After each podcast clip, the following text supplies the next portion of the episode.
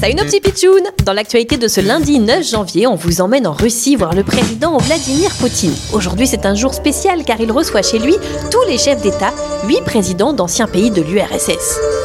Mes chers compatriotes, je vous ai réunis aujourd'hui pour vous faire des cadeaux. Des cadeaux Ah bah ça c'est vraiment sympa, il va leur faire quoi comme cadeau Je vais offrir des anneaux.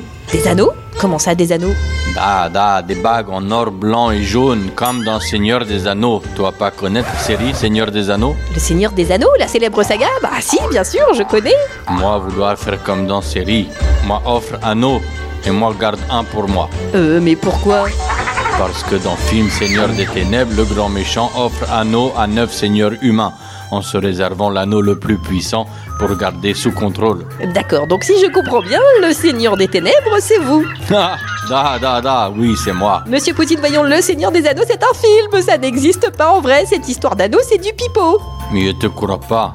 Tout est vrai dans Seigneur des Anneaux. Bon, et ben c'est pas gagné tout ça, encore une actualité franchement bizarre, mais 100%, vrai, vrai, vrai, vrai. Moi, être Seigneur des Anneaux. Oui, oui, c'est ça, et moi je suis la nouvelle reine d'Angleterre. À demain, nos pitchounes, pour une nouvelle actu bizarre